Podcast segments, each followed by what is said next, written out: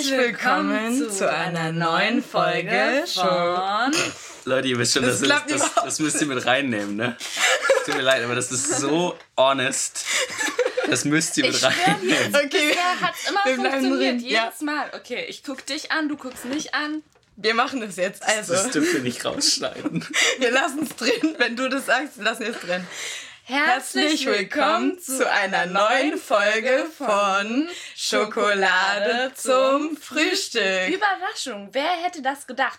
Wir haben aber eine richtige Überraschung am Start, nämlich den guten Jonathan. Trommelwirbel. Magst du dich einmal kurz selbst vorstellen? Klar. Ähm, ja, ich bin Jonathan. Ich bin Schauspieler 23 Jahre alt, ich lebe hier in Berlin, so wie ihr ja auch. Und ähm, was kann, Gott, was kann man noch so über sich erzählen? Ähm, wie heißt mit ganzen Namen? Genau, jo Jonathan äh, Elias Weiske. Und ähm, ich mache Schauspiel jetzt tatsächlich schon seit 18 Jahren. Also ich habe schon wow. sehr früh angefangen mit fünf. Cool. Und ähm, warum auch immer. Ich weiß nicht, warum man sich das antun sollte. Bin ich noch dabei und äh, ja, tu, was ich liebe. Ich wollte gerade sagen, solange du Spaß daran hast, genau, das, das ist super. Es. Ja, total. Das ist ja immer schön. Wir haben uns auch gefragt, weil dein äh, Name ja relativ, dein öffentlicher Name ja relativ lang ist, Jonathan Diaz weiß, ähm, ob du nicht einen Spitznamen hast oder ob alle Leute, Leute zu dir Jonathan sagen oder sagen sie zu dir Jonathan Elias, Elias oder Elias. Ja, genau.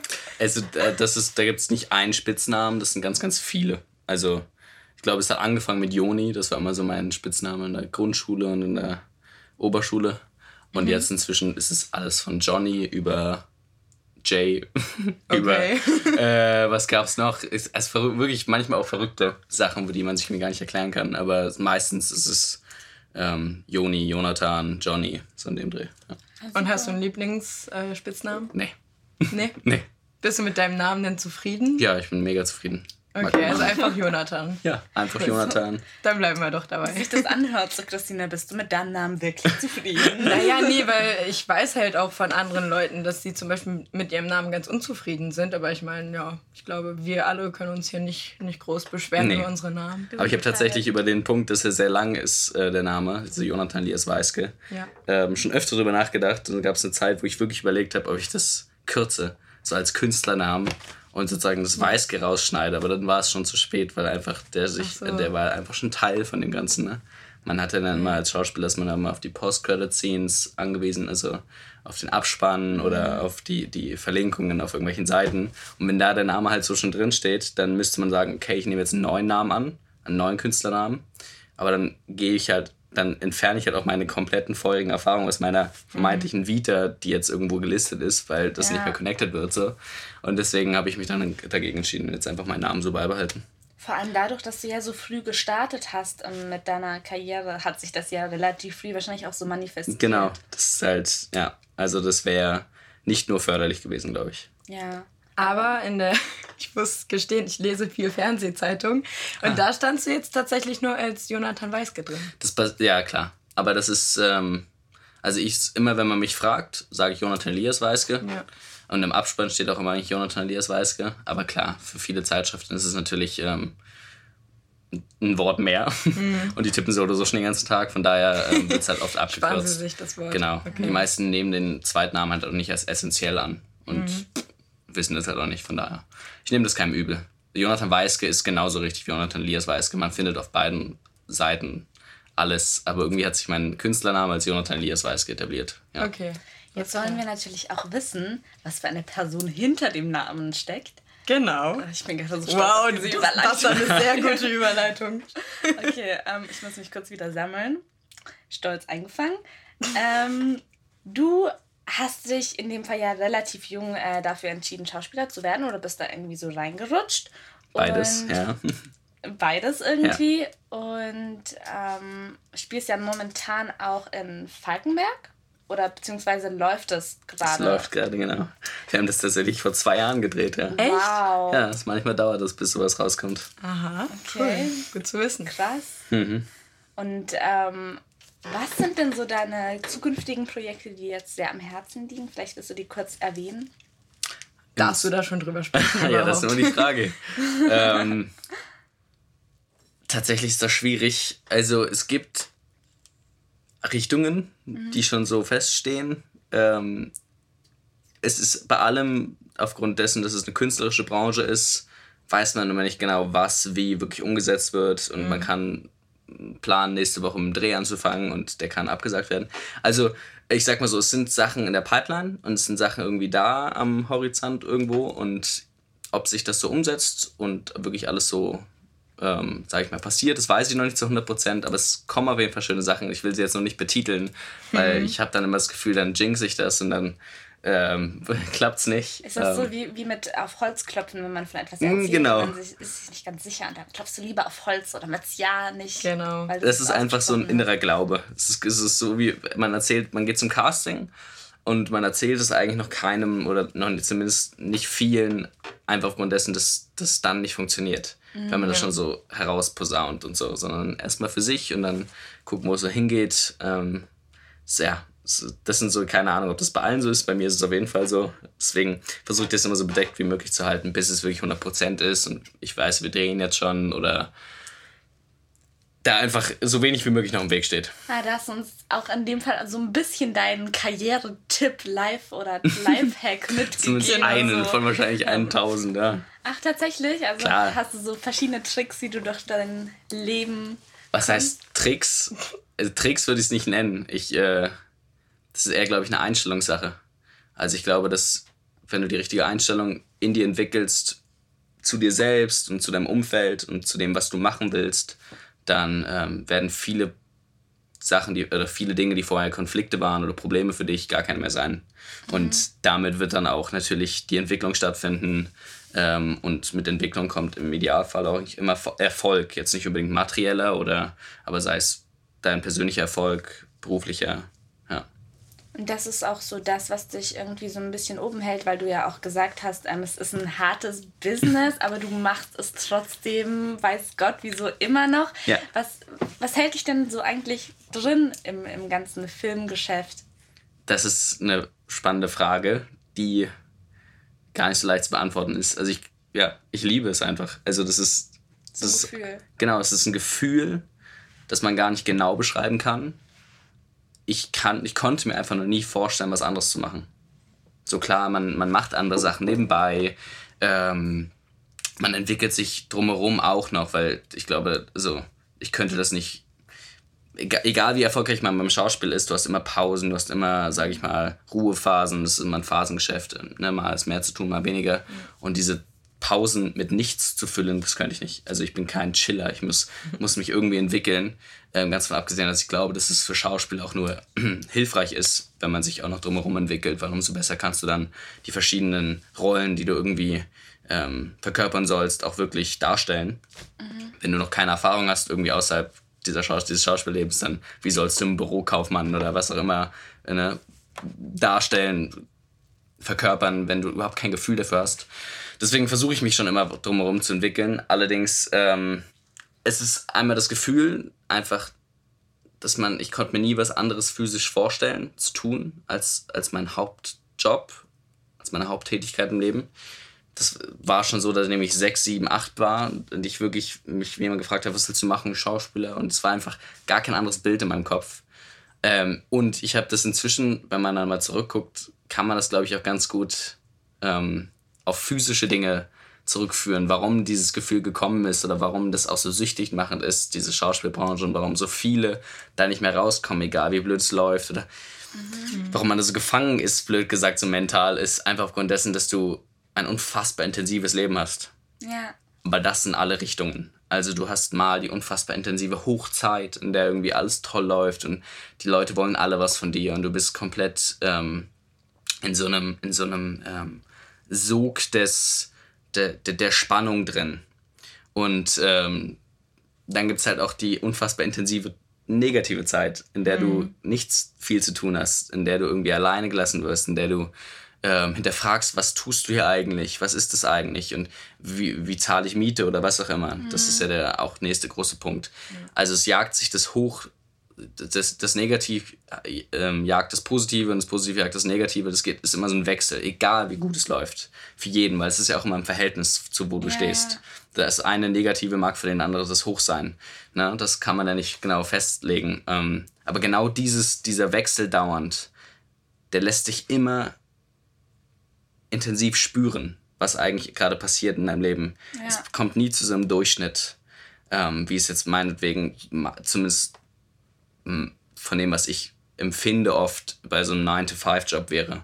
Dass du weißt, was du am nächsten Tag tust, du hast so eine gewisse Sicherheit und viele Schauspieler würden das als was Schönes betiteln. Allerdings, wenn sie das machen würden, würden sie es wahrscheinlich nicht so empfinden, weil du jedes Mal weißt, was schön ist. Und wenn du nicht weißt, was das negative Low ist, ja. was der Schauspieler einmal im Jahr spürt, äh, Minimum, dann erst dann weißt du, wie fucking schön, sorry, Alles gut. erst dann weißt du, wie verdammt schön sich ein Hoch anfühlen kann, wenn du weißt, wie das unfassbare Negativ sich angefühlt hat. Ja. Und das hat man halt bei so einem künstlerischen Berufen, wie zum Beispiel Schauspiel oder Musik oder was auch immer man auf sich allein gestellt tut, ähm, hat man das halt am extremsten. Und wenn man das einmal erlebt hat für einen gewissen Zeitraum, das Negative wie auch das Hoch, dann fällt es ganz, ganz schwer, wieder auf den Durchschnitt zurückzugehen und, und so ein Durchschnittsgefühl von, oh, es ist irgendwie alles okay zu haben. Zudem man ja auch ganz oft nicht das Gefühl hat, dass die Leute mit diesem Durchschnittsjob, sage ich jetzt mal, die glücklichsten sind, oder? Das kommt ja, ja auch noch dazu. Also ich würde sagen, das kann man nicht pauschalisieren, weil ich kenne auch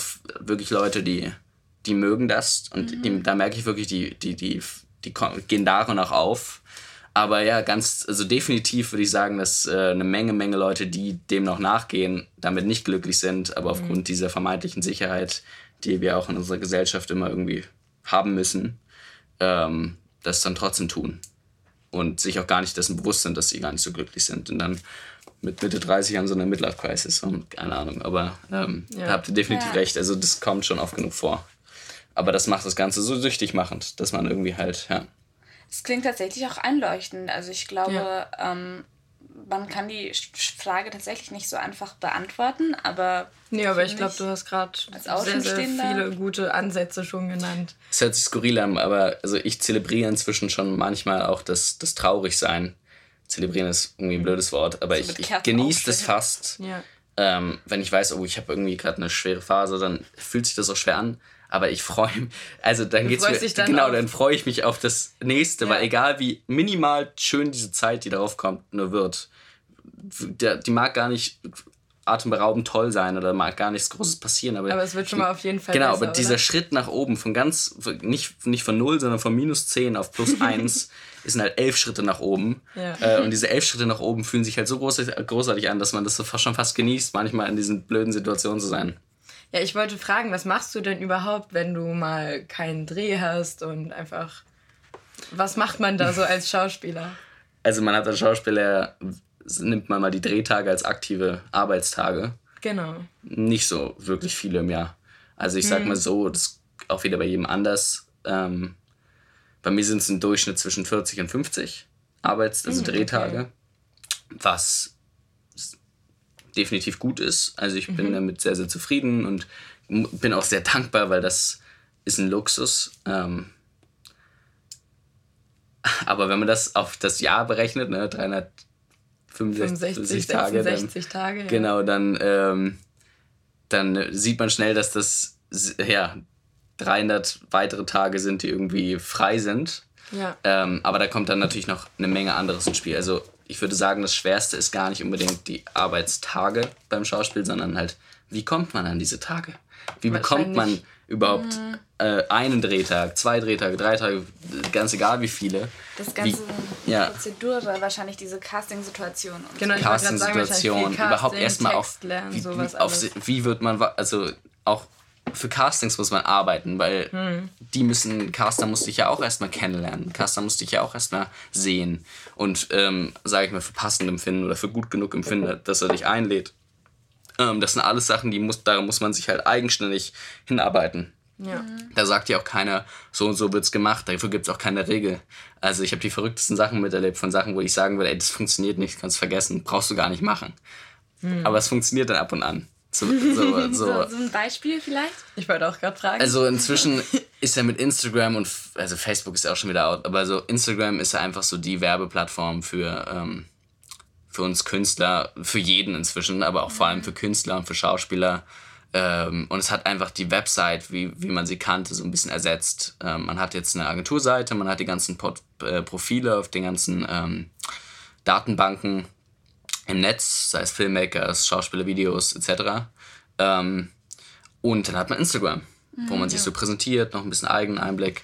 Ähm, und vor, ich weiß gar nicht, wann das war, vor, ich glaube, einem Jahr oder zwei Jahren, hat mich ein äh, Kollege und Freund, ähm, der noch nicht so viel gemacht hat ähm, bis dahin, gefragt, ja, ähm, du, ähm, soll ich mir eigentlich eine Website machen? Ich, ich, ich will mir eine Website machen. Ähm, ich habe da jetzt so einen Typen engagiert, ich zahle ihm auch und so. Und dann meinte ich so, du, gib doch jetzt kein Geld für eine Website aus. Das macht nicht so viel Sinn. Webseiten sind wirklich, also ich habe noch nie den Sinn einer Website verstanden. das mag in der vergangenen Zeit bestimmt seinen Sinn gehabt haben. Ähm, und, aber für mich in dem Moment, als er mir das gesagt hat, war es komplett unverständlich. Also es macht keinen Sinn. Such dir eine Agentur, er hat auch keine Agentur, such dir eine Agentur, ähm, lad deine Sachen auf den, auf den Profilen hoch, auf den verschiedenen und pfleg dein Instagram. So. Ähm, aber ich habe das wirklich nicht verstanden. Er hat es dann trotzdem durchgezogen. Aha. Und einen Monat später ruft er mich an, ja, ich habe jetzt eine durchgehende Rolle bei einer Serie. Ich so, du hast eine Agentur jetzt? Nee, nee, ich habe keine Agentur. Ich so, wie sind die auf dich aufmerksam geworden? Ja, über meine Website. Wow. So, das wow. hat funktioniert? Im Leben hätte ich das nicht erwartet. so, und das habe ich auch noch nie vorher gehört. Und hättest ja. du die größten Spezialisten gefragt, die hätten gesagt, ja. na, brauchst du eher nichts, äh, wirklich passiert nie was drauf oder so, oder ganz, ganz selten, aber zumindest kein Job. So, ja. vielleicht mal eine Shooting-Anfrage. So. Äh, aber da, das hat mir halt gezeigt, ey, wow, es gibt halt keine Regel. Es gibt keine Regel, du kannst nichts pauschalisieren. Du musst alles machen, was du machen kannst. Und wenn diese, wenn du 99% nicht in der Hand hast und 1% hast du in der Hand, ähm, sei es dann mit Instagram, bla und, und einer Website, dann nutzt diese 1%, die du in der Hand hast, zu 100% aus. Mhm. Ähm, und da habe ich auch draus gelernt. Ich habe mir noch keine Website gemacht, aber, aber denn je, je, ich würde keinem mehr sagen, der mich jetzt fragt, soll ich eine Website machen oder nicht, sagen, es macht überhaupt keinen Sinn. Ich sage, ja. mach's. es kann was passieren. Es, genau. es, gibt genau. dafür keine Regel. You never know, aber bleibt ja, spannend. Genau. genau. Es ist ja auch genau gleich, du könntest genauso gut auf der Straße einfach angesprochen werden, so nach dem ja. Motto, hey, du passt voll gut in das Rollenbild oder das so. Das ist auch schon passiert. Also bei mir noch nicht, aber ich habe es mitbekommen. Ähm, Ugur, ein, äh, ein Freund von mir, der, mit dem ich allein die Zeit gedreht habe, ja. er wird eigentlich Ur ausgesprochen. Okay. Ähm, Ekaroglu. Ich hoffe, ich spreche es richtig aus, Ur. äh, ähm, der hat jahrelang in der Serie allein die Zeit mitgespielt und dann Aha. auch im Kinofilm, wo wir uns noch kennengelernt haben. Und äh, er wurde auf der Straße angesprochen. Ich glaube, auf einem Markt, wenn ich mich richtig erinnere Was? oder so. Ist wirklich die, ähm, äh, die Produzentin auf ihn zugegangen und hat gesagt, du wärst der perfekte Junge. Oh mein Gott. Dann ist er zum Perfekt. Casting auch die Rolle bekommen. Ja. Was für ein ja. Glück. Genau. Ja, wirklich, manchmal muss man einfach so Glück haben. Genau, aber es ist dann halt aber auch wirklich so dieses, du musst es dir halt auch selbst, du musst das Glück auch manchmal selbst kreieren. Mhm. Bei ihm war es jetzt wirklich ein, sage ich mal, glücklicher Zufall, aber auch dieses Glück mit der Website, dass jemand dann zum richtigen Zeitpunkt auf diese Website geklickt hat und sich gedacht hat, ja, passt. Ja. Hätte er dieses, die Website nicht hochgeladen, dann äh, nicht, nicht ähm, aktiviert, dann hätte, dir dieses, hätte er dieses Glück gar nicht nutzen können. Ja. Also es ist wirklich so ein, es ist ein Geben und Nehmen von Glück, kre äh, von Glück kreieren und Glück bekommen. Ja. Das kommt beides komplett mit ein. Ich habe wieder vergessen, was die Ausgangsfrage war. Die Ausgangsfrage war, ähm, was dich am Schauspiel hält, aber die hast du eigentlich nee, eh die hatten wir schon beantwortet. Die hatten wir schon beantwortet. Dann hast du noch irgendwas gefragt, glaube ich. Ich hab's vergessen. Perfekt. Auf mein Ey. Aber es, es, es, es, war auf jeden Fall Deep Talk und wir können auf jeden ja. Fall was damit anfangen. Doch, ich weiß es wieder. Es war, was du als Schauspieler in der Zeit zwischen diesen genau, Hochzeiten machst. Genau, genau. Ah ja, genau. Wow, da bin ich aber wirklich weit ab. Unfassbar. Ähm, aber wir hatten dann noch nach irgendeinem Beispiel gefragt. Deshalb ja, stimmt, haben wir, wir jetzt da auch, gelandet. Genau, wir haben es auch herausgefordert in dem Sinn. Aber es, es passt ja eh total, weil ähm, ich denke, unsere Hörer interessiert das auch voll so. Wie ja. hast du entdeckt? Wir haben da total viele Punkte plötzlich abgehakt. Genau. Ja, bei mir war es ja auch ein glücklicher Zufall. Ich komme gleich, auf, komm gleich auf die Frage zurück, aber okay. jetzt gehe ich da noch mal ja. kurz ein. Ähm, mein, mein, äh, mein Vater war auch Schauspieler ähm, vor langer, langer Zeit. Der ist jetzt Fotograf. Der ist Fotograf, genau. Und ähm, der hat bei einer Serie mitgespielt. Ähm, ich, ich bin mir nicht mehr sicher, wo wir die gedreht haben oder wo die gedreht wurde. Auf jeden Fall gab es da eine Episodenrolle von einem fünfjährigen so Jungen. Und ähm, ich war mit am Set, einfach fast jeden Tag, einfach währenddessen ich auf fünf war und irgendwie ja, nichts anderes zu tun hatte, ja. noch nicht in der Schule war.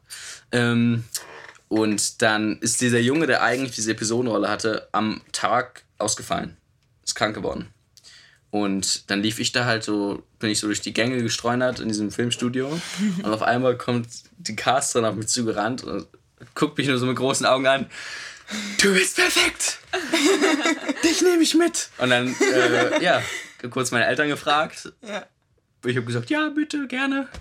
Und ähm, dann wurde ich äh, ins Kostüm gesteckt und habe den Tag da gedreht.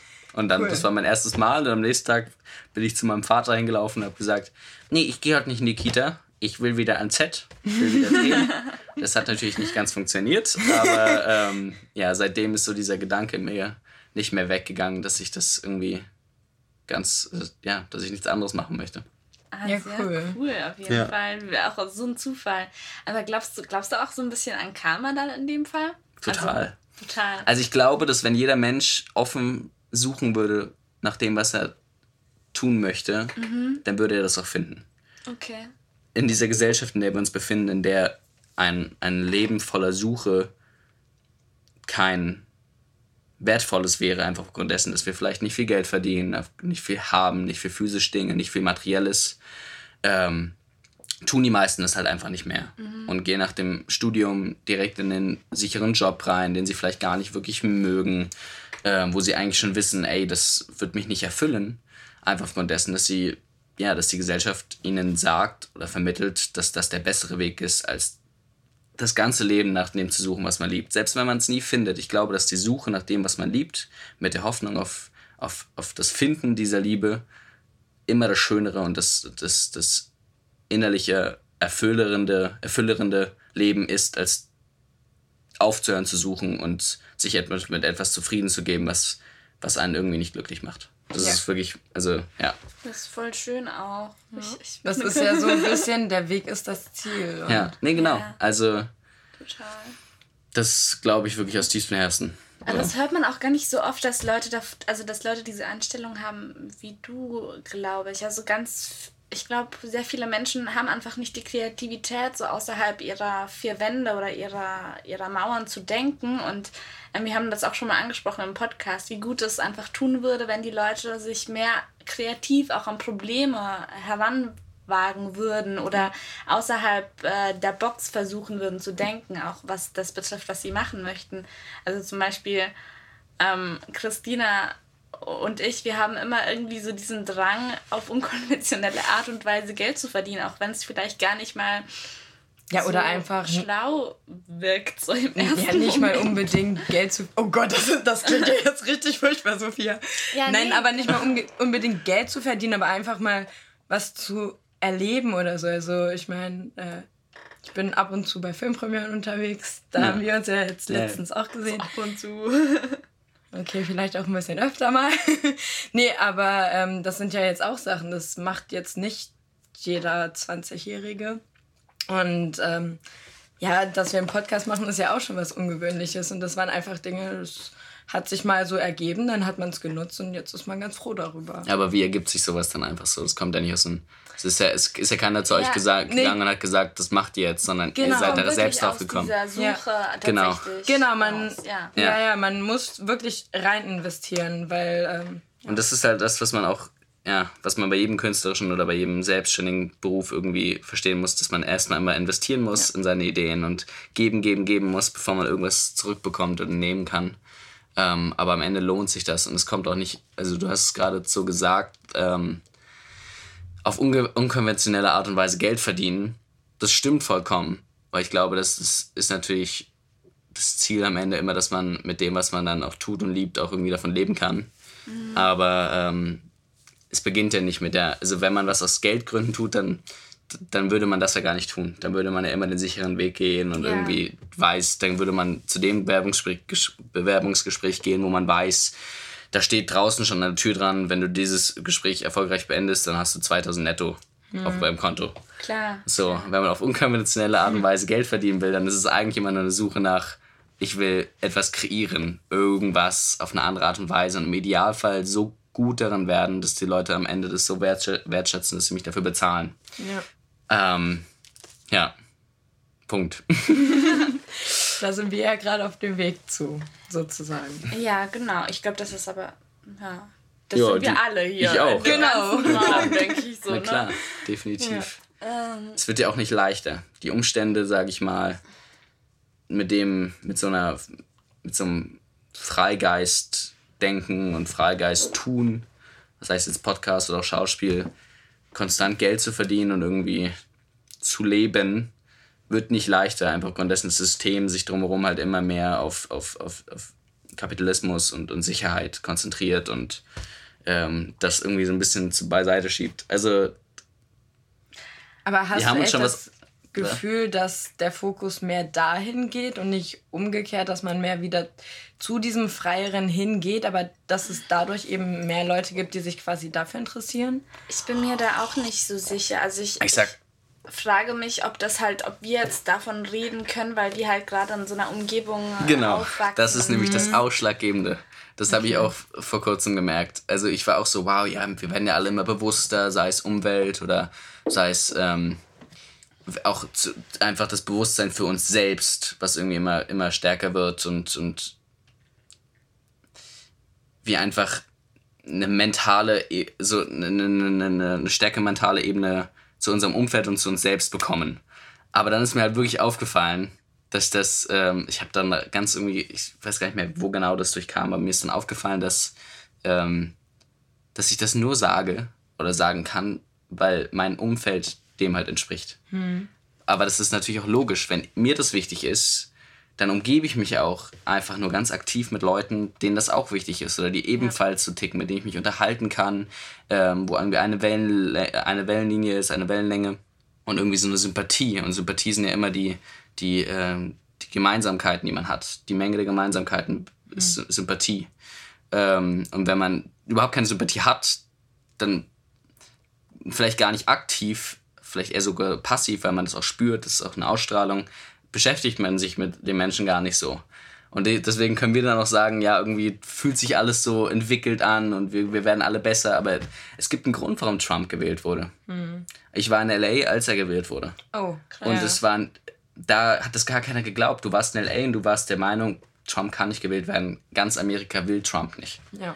Aber es war halt einfach nur LA und New York. Es waren diese großen Städte, in der halt Kreativität und Freigeist sehr, sehr hoch äh, angesiedelt ist und einfach sehr wichtig. Und da sind die Menschen, haben mehr getickt wie ich und wie wir. Und, und da konntest du das gar nicht fassen. Die Menschen haben es nicht gefasst.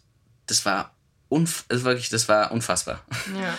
ähm, aber der Großteil des Landes und die, der Großteil der Welt, würde ich jetzt mal so behaupten, entspricht halt nicht unbedingt dem Umfeld, in dem wir uns gerade befinden. Wir wohnen ja auch in einer Großstadt, ähm, mhm. Berlin eine der kreativsten Städte, die es so gibt in Europa. Ähm, geht mal aufs Land und ja.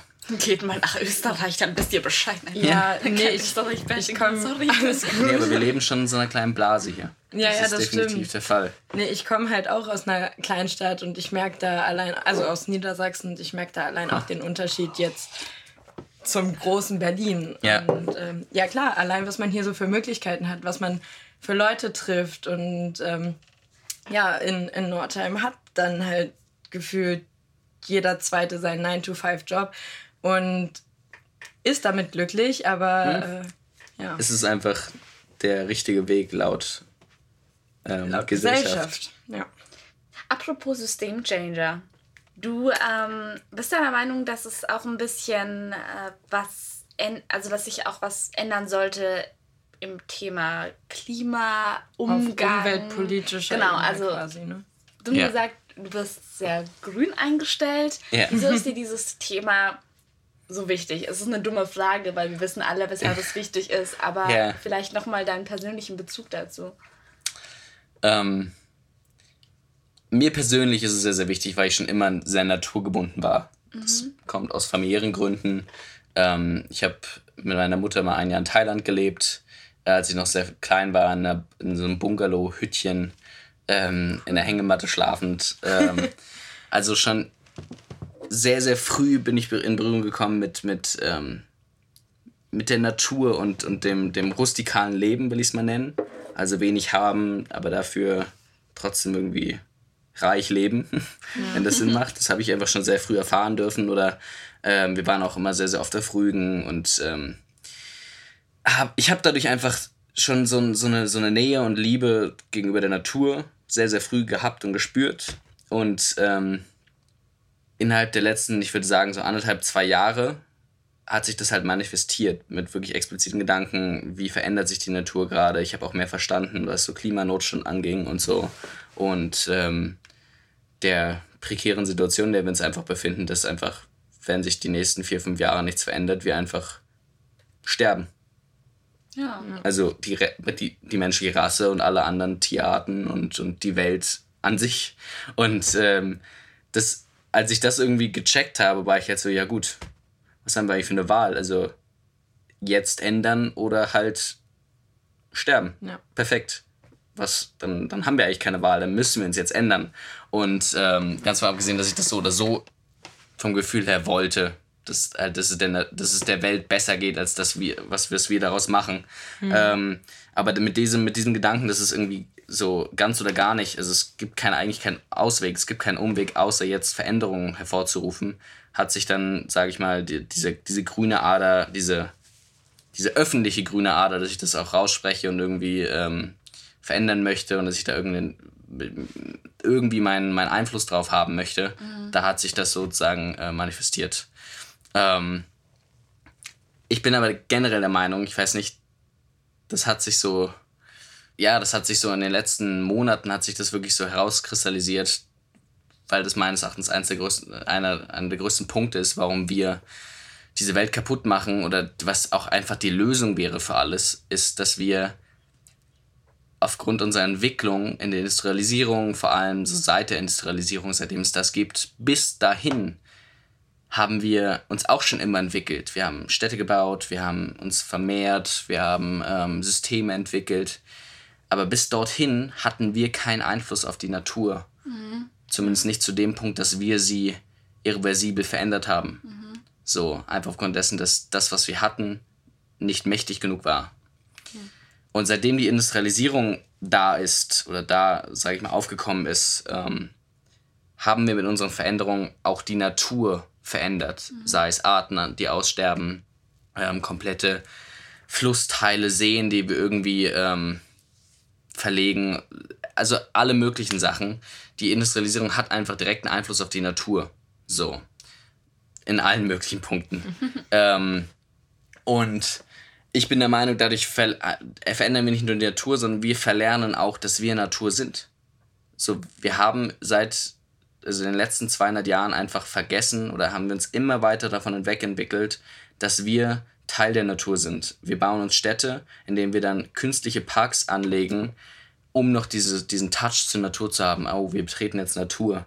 Aber sonst sind wir der Meinung, dass wir irgendwie, ja, einfach independent sind, unabhängig von der mhm. Natur. Aufgrund unseres Lebensstils, dass wir auch irgendwie keine Spinnen in unseren Häusern haben wollen. Wir, wir, wir schatten uns komplett ab. Und ähm, und dadurch halt vergessen, wer wir eigentlich sind oder was wir eigentlich sind. Wo wir herkommen. Und genau, und ich glaube, dass wenn man die junge Generation, die noch vor, also die noch jünger ist als unsere jetzt, ja. ähm, fragen würde, weil wir sind ja noch, ich will jetzt gar nicht bewerten oder so, aber wir sind ja trotz alledem, ich habe damals noch im Park gespielt und bin irgendwie durch die Wälder gerannt und habe was Auf auch Bäume immer. geklettert. Genau, und, und das passiert ja heutzutage noch weniger als, als damals schon. Ähm, und ich glaube, dass wenn man die junge Generation, die jetzt gerade so aufwächst, fragen würde, ähm, ob wir Natur sind, könnten sie es gar nicht mehr genau beantworten. Einfach weil sie diesen Bezug dazu so verloren haben. Ähm, und das ist halt, das ist das Tückische, weil ich glaube, die meisten sehen die Essentialität nicht, dass Natur überlebt, weil wir glauben, ja, wenn die Natur stirbt, leben wir ja trotzdem weiter, ne? Und das wird nicht funktionieren. Genau, und das funktioniert halt einfach nicht. Wir sind halt einfach Natur. Wir können uns so sehr davon abschotten und so sehr darum rumbauen, wie wir wollen. Wenn die Natur weg ist, sind wir auch weg. Fakt. Punkt. Da können wir uns so weiterentwickeln, wie wir wollen. Es wird nicht funktionieren. Und das, da müssen wir wieder zurückfinden zu dem, was wir eigentlich sind, und zwar Natur. Wir müssen einfach zu der Natur zurückfinden. Ähm, Und es beginnt halt jetzt bei uns, in unserer Generation und in den Generationen, die noch kommt, einfach mit einer Einstellung, dass wir einfach uns entscheiden, der Natur näher zu sein. Und ähm, vielleicht haben wir dann noch die Chance, das alles irgendwie zu beseitigen. Ja. ja, wir hoffen das auf jeden Fall. Also man hat ja auch jetzt gerade Greta wieder mal angegriffen, ähm, auch von der französischen Seite her, dass sie halt ähm, so viel Angstmache anscheinend äh, machen würde. Naja, aber sie weist ja tatsächlich nur auf einen Missstand hin, der tatsächlich da ist. Genau, sie, hat auch, selber, sie hat auch selber gesagt, das ist nicht das, ist nicht das was sie will. Sie, sie ähm, ist hier nicht da, um sozusagen deren Arbeit zu machen oder ähm, sondern sie, sie will einfach nur die Leute, die die Macht haben, etwas zu tun, darauf hinweisen, dass die etwas tun sollen. Und es, es ist einfach richtig Angst zu machen in der Situation, in der wir uns befinden. Ja. Also, wenn du mit dem Strick um den Hals auf dem Stuhl stehst und gleich tritt jemand den Stuhl weg, dann solltest du auch Angst haben. haben. Und genau da befinden wir uns. Und die Menschen sehen halt den Strick um ihren Hals nicht. Die Menschen sehen den Stuhl nicht und die Menschen sehen auch nicht den Fuß, der den gleich wegtritt. Ja. Und da weist ja auch keiner darauf hin, einfach aufgrund dessen, dass die Leute, die treten, sind die Leute, äh, die momentan in der Machtposition sind und die mhm. Greta ja auch angreift. Das sind einfach die Menschen, die entscheiden, ob der Stuhl kippt oder nicht. Und ähm, die wollen natürlich nicht, dass sich, dass sich irgendwas ändert, obwohl das ja auch das Skurril ist, die Menschen, die treten, selbst einen Strick um den Hals haben. Genau. Aber ähm, das ist das klassische Denken des Menschen. Ich fühle mich momentan wohl. Ich bin momentan in einer schönen, tollen Situation und die will ich nicht missen, aufgrund dessen, dass in Zukunft irgendwas passieren kann. Gut, jetzt wissen wir natürlich, dass die Lage sehr schwierig ist, aber hast du persönlich ein paar Tipps, ähm, die du da raus äh, schauten willst in die Welt? Ja, wie man sich noch mehr engagieren kann, noch mhm. mehr als, für die als Umwelt. Privatperson oder vielleicht auch, sobald du eine gewissens, gewisse öffentliche ähm, Reichweite hast? Also man kann natürlich immer physische Dinge machen, sei es an Strom sparen, man kann ähm, auf das Auto verzichten, ähm, man kann Wasser sparen. Also es gibt natürlich diese klassischen physischen Dinge. Ich glaube, die haben jetzt alle schon ganz, ganz oft gehört. Ja. Und die kann ich natürlich auch nur jedem empfehlen, dass man einfach ähm, Dinge nicht im Überfluss nutzt, nur weil man es hat. Mhm. Aber ich glaube, das, was ich jedem ans Herz legen würde, ist halt, weil ich glaube, wir tun Dinge nur physisch auf Dauer und nicht nur aus Trend heraus oder weil uns das gerade irgendjemand sagt, da, du tun wir Sachen nur wirklich, wenn wir wissen, warum. Und das würde ich eigentlich jedem ans Herz legen, ist, dass, dass ihr rausfindet, warum ihr jetzt gerne was tun würdet für die Umwelt. Und das findet ihr nicht, weil ich das sage oder weil Greta irgendwas sagt, sondern das findet ihr nur, wenn ihr euch damit selbst beschäftigt, vielleicht einfach mal reisen geht ähm, oder einfach mal nach Brandenburg fahrt. So, so doof sich das anhört, aber wir haben hier in Berlin oder in irgendwelchen Großstädten so wenig Bezug zu einer echten und, und, und atemberaubenden Natur. Ich war ein Jahr in Neuseeland. Wenn man ein Jahr in Neuseeland verbringt, dann kann man sich gar nicht vorstellen, mit Absicht Natur zu zerstören. Hm. Verrodungen oder das ist gar nicht mehr in meinem, in meinem gedanklichen Repertoire drin, weil einfach ähm, ich so berührt war von dem, was ich da gesehen habe, von, von dieser Natur, von dieser Wildnis. Und ähm, ich glaube, das muss man sich finden. Man muss, man muss einfach rausfinden, warum man die Natur retten will. Ja. Ähm, und das mag alles möglich sein. Das mag, die, das mögen die Tiere sein, die täglich aussterben, die, die Arten. Ähm, das mag der Ozean sein, der durch Plastik komplett vermüllt wird. Das mag ähm, Gebirgszüge sein, Landschaften. Das, das kann alles für einen sein. Das mag die Luft sein, die man nicht mehr atmen kann in der Stadt, weil sie so dreckig ist. Das Wasser, was irgendwie äh, in, in Bächen schon dreckiger ist als, ähm, als keine Ahnung, Pfützen. Ähm, mhm. Aber genau, also man muss physische Dinge tun, damit die Welt nicht untergeht. Aber ihr müsst vor allem rausfinden, warum ihr diese physischen Dinge tun wollt, weil dann tut ihr sie auf Dauer auch wirklich und dann gebt ihr diese auch weiter und berührt vielleicht andere Menschen. Das ist das, was ich versuche auch zu tun, um auf die Frage nochmal genau zurückzukommen. Also ich habe eine keine riesige Reichweite auf Instagram, aber ich habe eine gewisse und ähm, ich glaube, jede kleine Reichweite bringt da schon was, dass man einfach dieses, dieses, diese Sachen, die, von sich, die man für sich rausgefunden hat, wo man irgendwie feststellt, ey, die sind mir wichtig, dass man die auch in die Welt trägt. Ähm, erstens, weil man was erreichen will, aber auch zweitens, weil ich mich schämen würde, wenn ich das nicht tun würde. Weil ich wüsste, ich habe so eine Macht und ich habe so eine mhm. Möglichkeiten und ich kenne auch genügend, die diese Reichweiten auf Instagram komplett, ich will mal sagen, verhunzen durch mhm. einfach Sachen, die im Leben nicht wichtig sind, materialistische Dinge etc. etc. etc. Make-up. Ja, ja, ein großer Punkt. Sondern dass man diese Reichweite kann man ja gerne auch dafür nutzen. Man muss ja auch trotzdem noch sein, sein, sein, sein Leben finanzieren, um dann wieder, ne, man muss ja auch, also ich bin ja wirklich der Meinung, ähm, ich mache ja trotz alledem noch Instagram, ich mache ja trotz alledem ja, noch ja. Dinge, die im System, sage ich mal, nicht unbedingt dementsprechend, was jetzt grün ist oder was auch immer. Ich nenne das Kompromisse, um verändern zu können. Weil würde ich mich jetzt komplett von allem entfernen, würde ich Instagram löschen, würde ich aus dieser Stadt rausziehen, würde ich alles ablegen, was ich so habe und komplett grün werden, dann bin ich halt raus. Ja. Und mit vom Außen, außerhalb des Systems kann man nichts verändern. Dann schlägt man, kann man so doll dagegen schlagen, wie man will. Man kann das System anbrüllen. Dich wird keiner mehr ernst nehmen.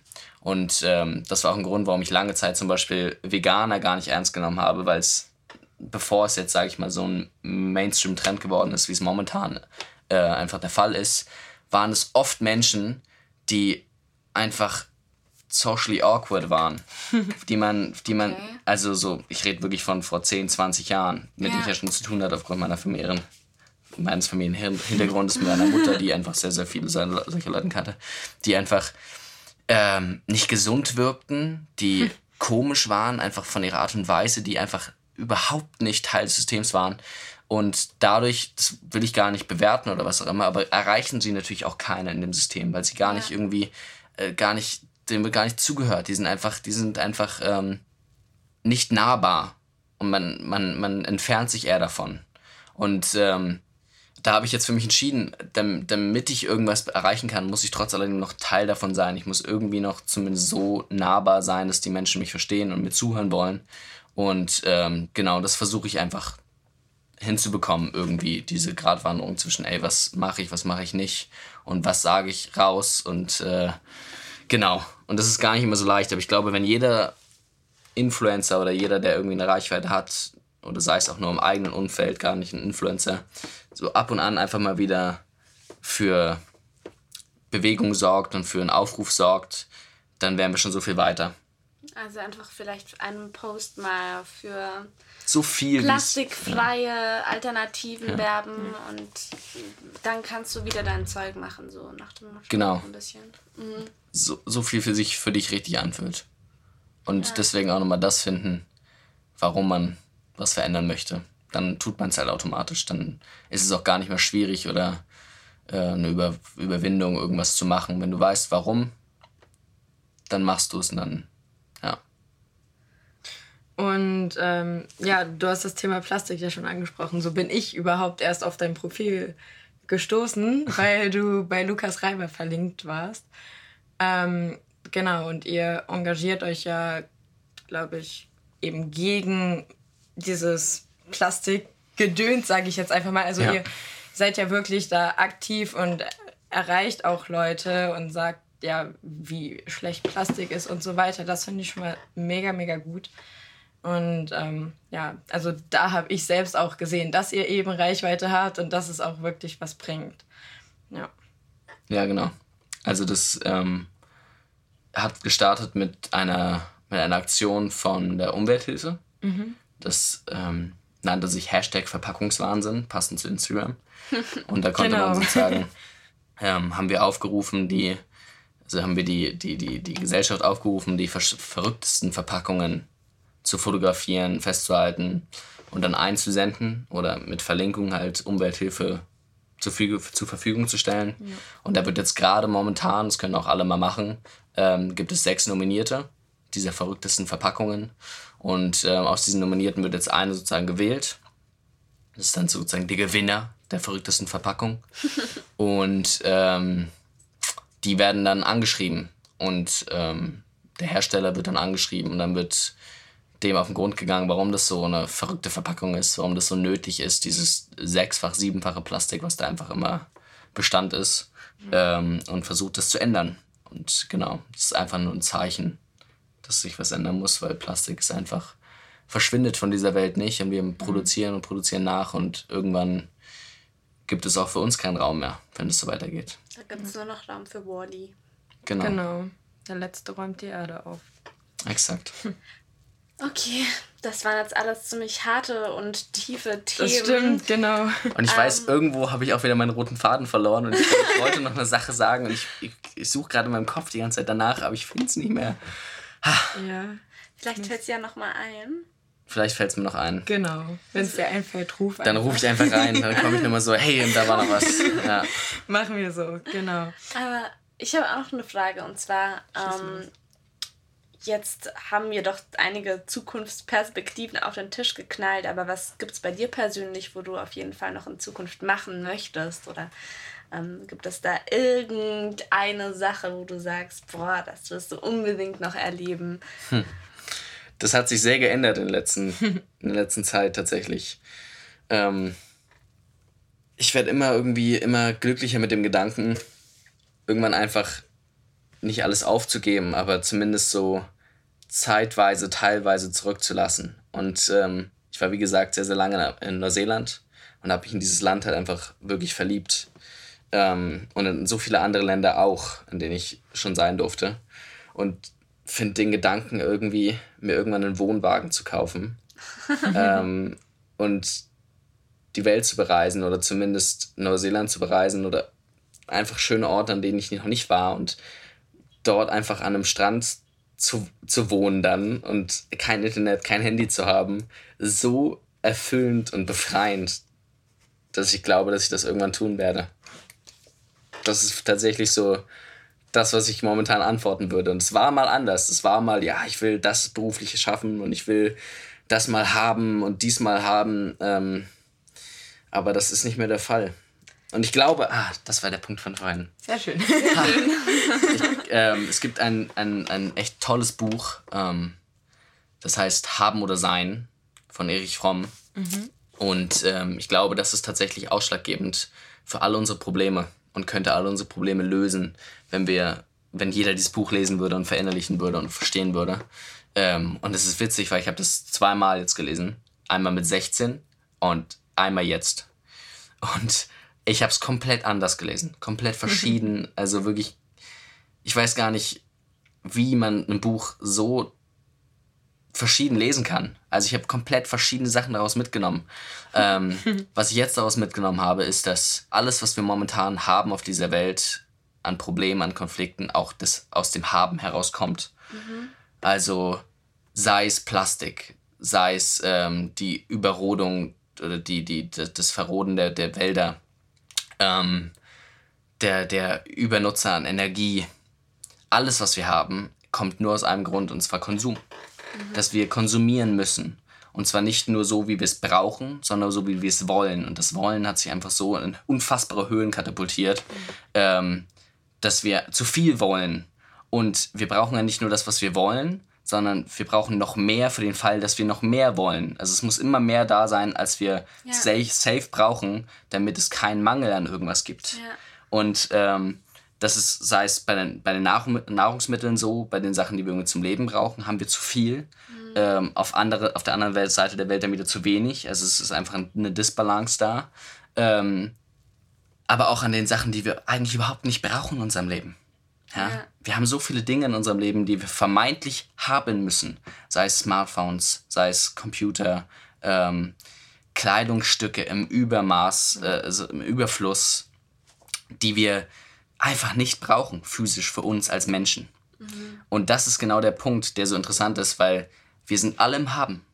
Durch die Gesellschaft, durch, durch, das, durch auch diesen Profit, diese Profitstruktur, dass alles, worauf unser Geld momentan basiert, ist, was können wir uns kaufen, was können wir haben, was müssen wir haben oder was wird uns verkauft, als dass wir es haben müssen. Mhm. Aber eigentlich bräuchten wir nichts. Wir bräuchten ja fast nichts außer Essen, Nahrung, Trinken und diese Welt äh, die wir jetzt kaputt machen. ähm, und wir sind alle nicht mehr im Sein. Wir sind alle im Haben. Und, mhm. ähm, und dieses Buch analysiert es halt einfach super, super schön und spannend, wie wir vielleicht auch zurück dazu zurückkommen könnten, dass wir wieder mehr im Sein sind. Und das ist das, was ich bei mir gerade beobachte, wie, wie mir so vieles, was ich vorher haben wollte, wo ich wirklich noch extrem im Haben war und ich immer noch nicht davon befreit bin. Es gibt immer noch so, ich habe immer noch mein Smartphone und viele Sachen und das sind auch diese Kompromisse, die ich vorhin angesprochen habe, die man irgendwie eingehen muss, um noch Teil der Gesellschaft zu sein. Aber ähm, wir alle sollten mehr zur Natur zurück und die Natur bedeutet für uns eigentlich nur das Sein, weil wir sind Natur. Wir sollten einfach wieder mehr sein und weniger haben. Ähm, und wenn wir das verstehen, dann können wir auch auf so viel mehr verzichten. Dann würden wir gar nicht sagen, ja, wir müssen bis dann und dann ähm, die Atomenergie ein, ähm, oder äh, Kohleenergie verringern oder aufhören, sondern würden wir sagen, jetzt können wir damit aufhören. Ja, dann würden wir zwar hier ein bisschen Geld verlieren und da ein bisschen ähm, Wohlstand und, und Luxus, aber dann wäre das nicht mehr schlimm, weil dann müssten wir es nicht mehr haben. Dann wäre das okay, weil wir sind ja immer noch. Wir sind immer noch in unserem Sein. Und wenn wir da zurück zurückfinden würden, das wäre, glaube ich, die Lösung für alles. Also deswegen der Buchtipp ja. äh, Haben oder Sein von Erich Fromm kann ich nur jedem ans Herz legen. Das ist wirklich großartig, hat für mich alles verändert und das ist der Grund, warum ich jetzt sagen kann, ich will viel weniger, sondern ich würde viel lieber sein. Und ich glaube, umso weniger man hat, desto besser kann man sein. Ist ja auch klar. Ich meine, ähm, je weniger du zu verlieren hast oder glaubst zu verlieren, äh, desto befreiender ist es dann natürlich auch, wenn du mit dem zufrieden bist oder mit dir selber eigentlich so im Reinen bist, dass du sagst, ich alleine genüge einfach für mich in dem genau. Moment. Ja. Und das ist halt wirklich auch das, das Verrückte. Diese, diese Gesellschaft hat uns so da reingebracht, dass wir glauben, glücklich zu sein durch Dinge, die wir bekommen. Und das ist verrückt, weil ich kann das sogar bestätigen. Sei es, das ist gar nicht mehr nur Sachen, die wir kaufen, sondern auch Sachen, die wir bekommen ähm, gar nicht physisch. Zum Beispiel ein Dreh. Nehmen wir mal ein Dreh mhm. als Beispiel. Ich habe die letzten drei Jahre, ging es mir sehr gut. Ich war sehr glücklich und ich war sehr, ähm, ja, einfach motiviert und einfach, ja, ich war so, ich hätte, hätte mich gefragt, ich war einfach happy. So. Mhm. Und, und jetzt im Rückblick betrachtend kann ich sagen, dass das gar nicht unbedingt war, weil ich in mir glücklich war sondern tatsächlich, weil ich einfach sehr, sehr viele schöne Dinge bekommen habe, sei es Drehs oder ähm, Veranstaltungen oder Leute, die dann irgendwie interessiert waren und zusammenarbeiten, ähm, Fotoshootings. Es kam einfach viel aufeinander, was mich kurzfristig glücklich gemacht hat. Mhm. Und dann war das zu Ende und dann habe ich mich auf die Suche nach den Neuen gemacht, weil dann habe ich mhm. gemerkt, falle ich in so ein Loch. Und dann habe ich zum Glück wieder was bekommen. Also ich war sehr oft sehr viel glücklich in den letzten drei Jahren, aber es war nicht aufgrund dessen, dass ich wirklich in mir glücklich war, sondern weil ich Sachen bekommen habe, die mich in diesen Zustand gebracht haben. Und das ist das Skurrile. Wir sind in dieser Gesellschaft und wir bekommen so viele Dinge immer von außen und können uns Glück kaufen durch eine Tasche oder durch dies oder durch das.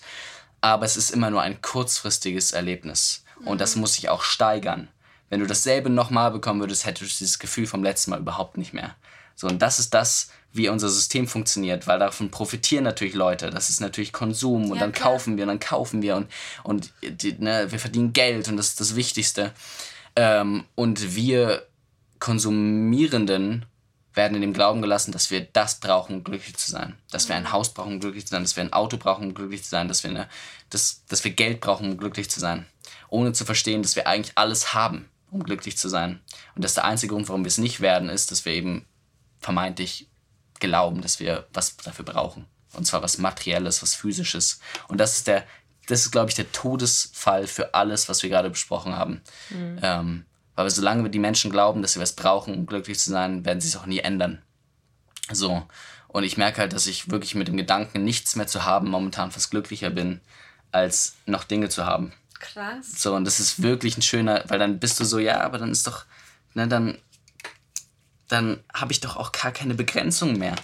Also das ist so verrückt, weil davor ist man immer so, ja, aber ich, was, was habe ich denn und was brauche ich denn und Mann und irgendwie geht es gerade nicht voran oder was auch immer und man hat sich davon so beeinflussen lassen. Mhm. Aber das ist einfach nicht nötig. Ich meine, wir leben, wir leben in Deutschland, wir haben überhaupt keine Sorgen. Mhm. Ähm, also, wo liegt das Problem? Ja, das heißt, in dem Fall kann es sein, dass wir in ein paar Jahren dich dann interviewen, ähm, als mit deinen Erfahrungen als vielleicht Einsiedler irgendwo in einem VW-Bus in Ja, vielleicht. Neuseeland. Ja, vielleicht. Mal Hast gucken. du denn schon eine Vorstellung, wann du das in Angriff nehmen wollen würdest? Tatsächlich habe ich ja wirklich das Ziel, dass ich äh, irgendwas verändern kann in der Gesellschaft. Und das ja. schaffe ich, wie gesagt, nicht aus einem Wohnwagen ja. in Neuseeland, sondern das schaffe ich in dem System so gut wie möglich zu bestehen und trotzdem vielleicht andere Wege zu gehen. Ähm, von daher, das würde ich gerne einfach noch so gut wie möglich machen. Aber ich denke, dass ich, wenn ich dann ein alter Greis bin und irgendwie in der vermeintlichen Rente bin, ähm, mein, mein Lebensabschied gerne so zelebrieren würde. Mit, mit, einer, ja, mit einer innerlichen Glücklichkeit, ja. mit, mit dem inneren Zufriedensein, fernab von allem Haben oder Brauchen. Klingt echt nach einem sehr schönen Plan. Dann fragen wir dich aber jetzt noch, was für Musik denn in diesem Wohnwagen laufen würde. laufen würde. Wir haben ja unsere Kategorie Ohrwurm der Woche und dann genau. droppen wir immer in unsere Playlist so die besten Songs rein, weil wir der Meinung sind, Musik macht das Leben schöner ja. und besser. Und ja. was wäre da für ein Song? Spannend, weil Musik ist zum Beispiel auch nichts Physisches, ne? Das ja, ist tatsächlich was, was wir haben können, ohne dass dafür etwas leiden muss. Ja. Nur wieder nach dem heutigen System, dass, das, dass da so, eine Mecha sag ich mal, so ein Mechanismus hintersteht mit Geld und Profit. Ja, Aber eigentlich die Musik an sich nicht. Die Mess haben Menschen schon immer gemacht, rhythmisch miteinander gesungen, getanzt, ähm, gefeiert und das war schon immer Bestandteil. Das ist auch so eine emotionale Sache. Ich weiß nicht, das, was du mit Musik erreichst, kannst du mit nichts anderem erreichen. Also ich weiß, ich habe es doch nie ein Outfit gesehen und Gänsehaut bekommen oder so. Oder das ist ein sehr, sehr gutes Beispiel. So, wow, ja. jetzt, jetzt fühle ich es. Aber wenn ich Musik höre, dann... Ja, total. Ja, eben. Auch für jeden wieder anders. Das ist ja auch so spannend. Ja. Es ist einfach, ja, Musik gehört zu uns dazu. Ich glaube, das ist gar nichts Getrenntes.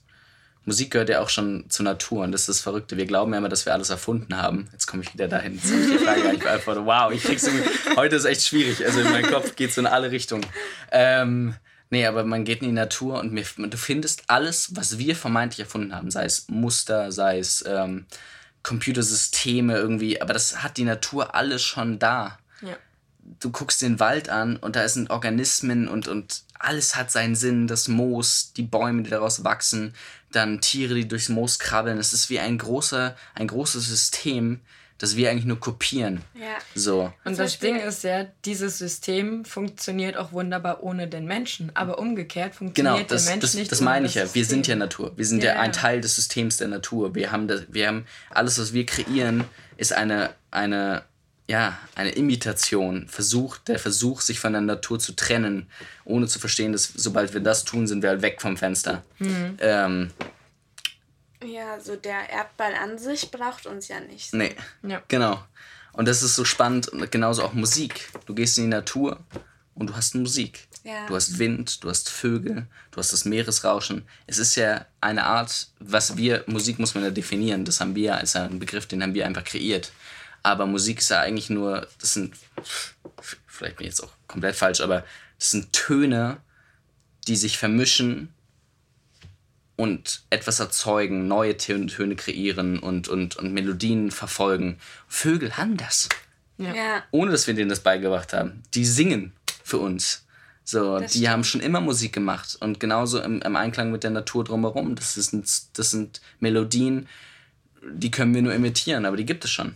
So, und eigentlich alles, was wir tun und machen, und deswegen ist Musik für mich auch Teil der Natur und einfach Teil von uns. Ähm, und jetzt zu der Frage, ich bin momentan auf so einem sehr, sehr oldschooligen Trip.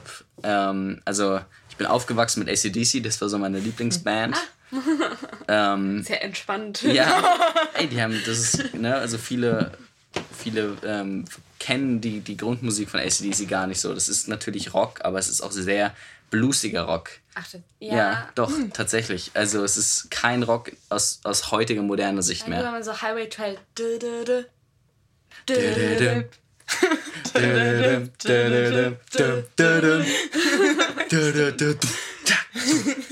Ja. Genau.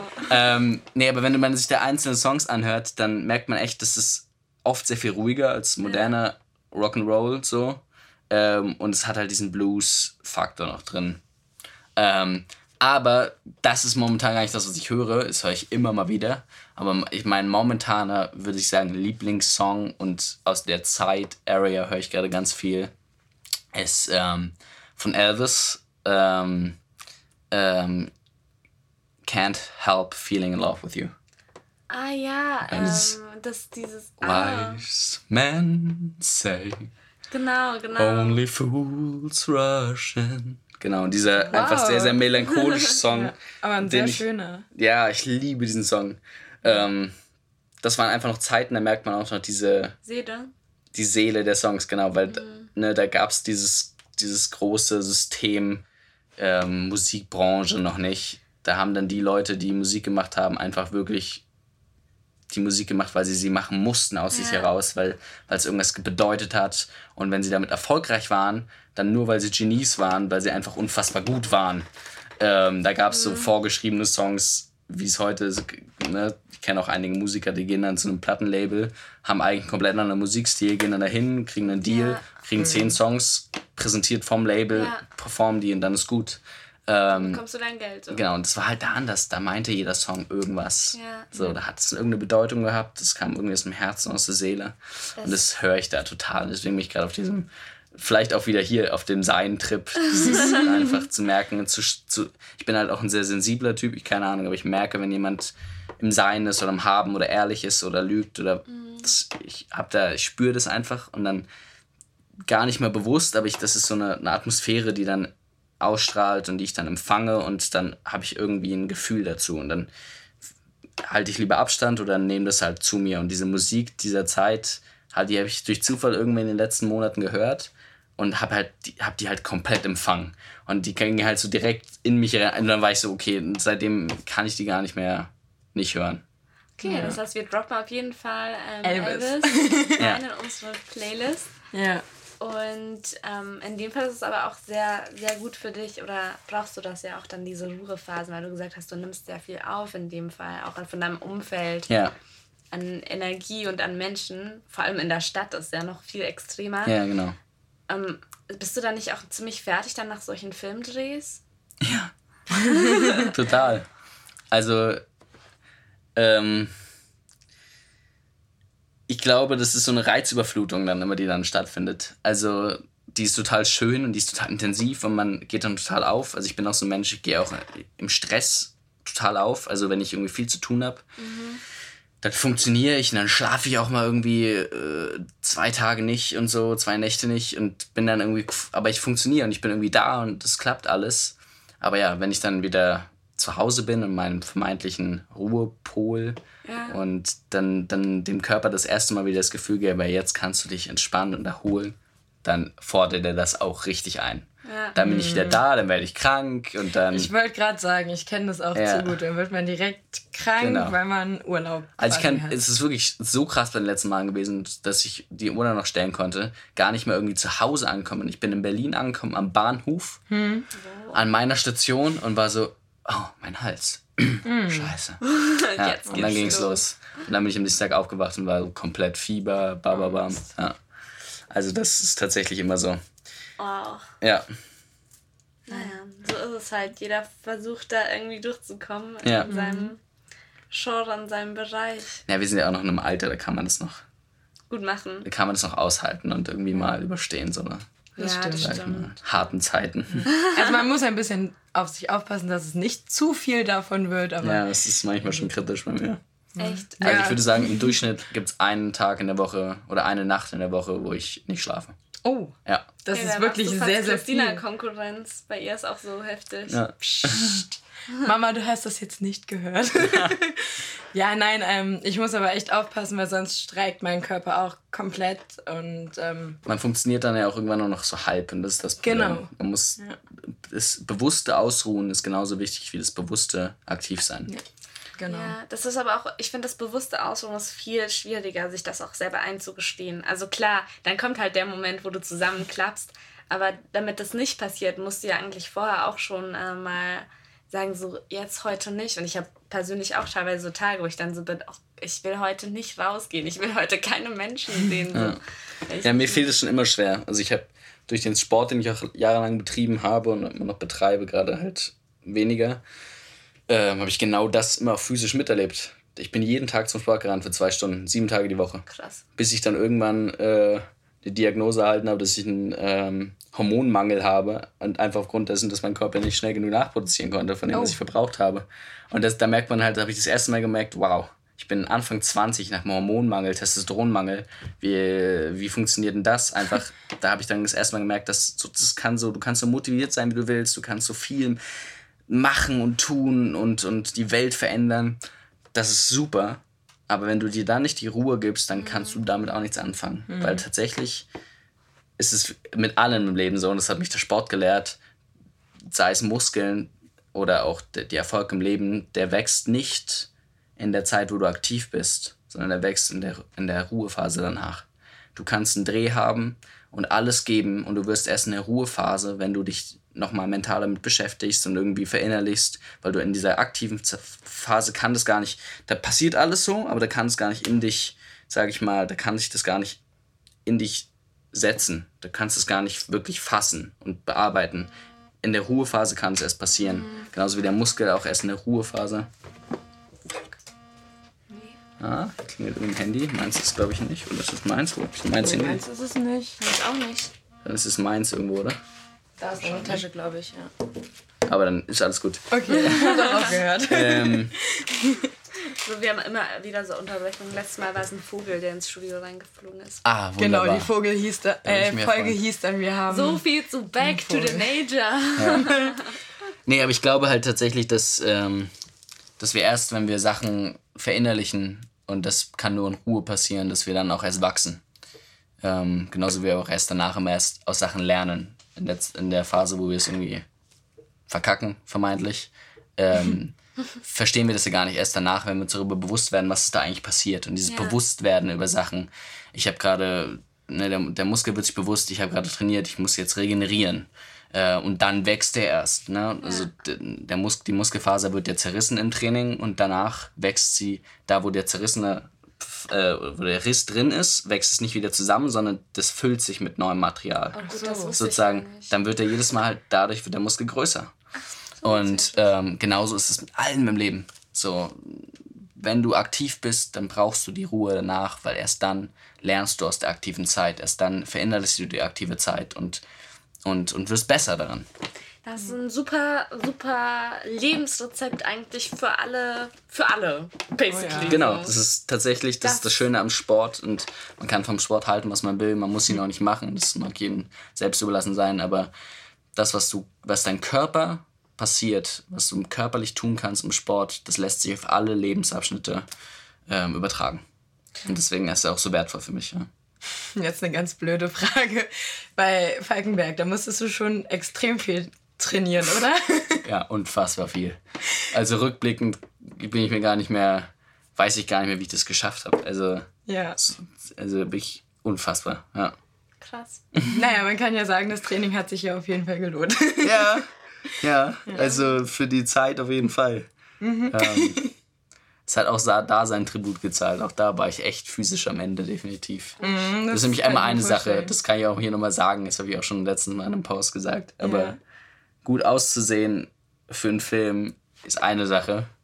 Im Leben muss man nicht so aussehen, Leute. Also, es war gesundheitlich nicht, nicht immer schön. Ich habe sehr gelitten, um so auszusehen, wie ich da aussah. Von daher, ähm, ja, seid glücklich mit dem, der ist, also mit der. Seid so glücklich, wie ihr seid, es sei denn, ihr seid ungesund und äh, irgendwie am, an einem ungesunden Limit. Aber sonst, be happy. Ja, das, ja, das sind doch schöne Worte. Mann. Genau, sollen wir das so stehen lassen? Einfach so am Schluss, be happy. Ja, mit dem, ich. was ihr habt, mit dem, was ihr seid. Wir haben, glaube ich, ultra viel aus diesem Interview mitgenommen. Ja. Vielen Dank, dass du da warst. Genau, ich glaube, wir könnten sogar noch zwei, drei Stunden Gott, locker ja, weiter ich, quatschen. Ja. Ich bin auch so wenig auf den Punkt gekommen heute. Ja, aber auch, ich fand das Interview wirklich sehr, sehr schön. Ja, sehr total. Angenehm. Und auch vielen Dank, dass wir hier aufnehmen durften. Genau, Shoutout an Salim an der Stelle. Vielen lieben Dank. Und, und ja. ähm, wenn die Leute dich finden wollen, dann sollen sie das am besten über Instagram machen, oder? In dem mhm. Fall? Wenn es keine Homepage Instagram-Namen droppen? Klar, also ähm, ihr könnt mich einfach über Jonathan Elias Weiß finden. oder über jonathan.e.weiske. Das sozusagen, und ich, da, da gibt es ein paar mehrere, aber dann der mit dem blauen Haken. Das ist ganz wichtig. Der verifizierte. Genau. genau. Sehr gut. Ja. Ja, sehr ähm. cool. In dem Fall vielen Dank für das Interview. Hast du noch irgendwas zu ergänzen, ganz kurz bevor wir dich hier abwürgen? Ja, drei Stunden noch tatsächlich, aber das lassen wir lieber sein. das ähm, vertagen wir. ja, nee, tatsächlich ähm, glaube ich, dass alles irgendwie zumindest teilweise rübergekommen ist, auch wenn es tatsächlich, es ist so schwer, wenn man so viele Gedanken hat, die immer zu bündeln und irgendwie auf den Punkt zu bringen. Mein Gott, wirklich. Puh, ich ich habe wirklich Situationen gehabt, gerade in Gesprächen, also in, in Erzählungen von mir, wo ich war, ah, das muss ich noch sagen. Und dann hat sich, während ich das gesagt habe, eigentlich ein neuer Zweig geöffnet. Ich weiß, so gehe ich da jetzt rein in Gedanken. Das habt ihr natürlich alle nicht gehört. Und dann gab es auch manchmal so große Pausen. So, nee, ich bleibe jetzt hierbei. Und dann habe ich eigentlich wieder vergessen, was ich sagen wollte. Also, ja, es bewegt mich alles sehr. Was ich am Ende nochmal auf den Punkt bringen möchte und sagen möchte, ist, wir sind Natur lasst uns zurückgehen zur Natur. Wir brauchen nichts in unserem Leben außer Natur und, und, und, und essentielle Dinge wie Essen, Trinken, Schlafen. Und Liebe. Und Liebe. Liebe ist ausschlaggebend ja. und wir müssen uns alle mehr lieben. So, und ich rede nicht von romantischer Liebe, sondern der Liebe mit sich selbst, zu sich selbst, zu anderen, zu, uns, zu unserem Umfeld, zu der Natur. Und wenn wir das finden, dann können wir das auch alles irgendwie schaffen. Genau, also Perfekt. ein Aufruf für mehr Liebe hier und mehr Umweltbewusstsein und ja, back to nature. Genau, in dem Fall gehen wir raus mit diesen Worten aus der heutigen Podcast-Folge. Wir sagen vielen Dank fürs Zuhören und, und vielen lieben Dank nochmal an, genau. unseren Gast. Und wünschen euch einen sehr tollen, guten Start in die Woche. In den Tag, wann auch immer ihr uns hört. Und dann hätten wir es. Also einmal over, over and, and out.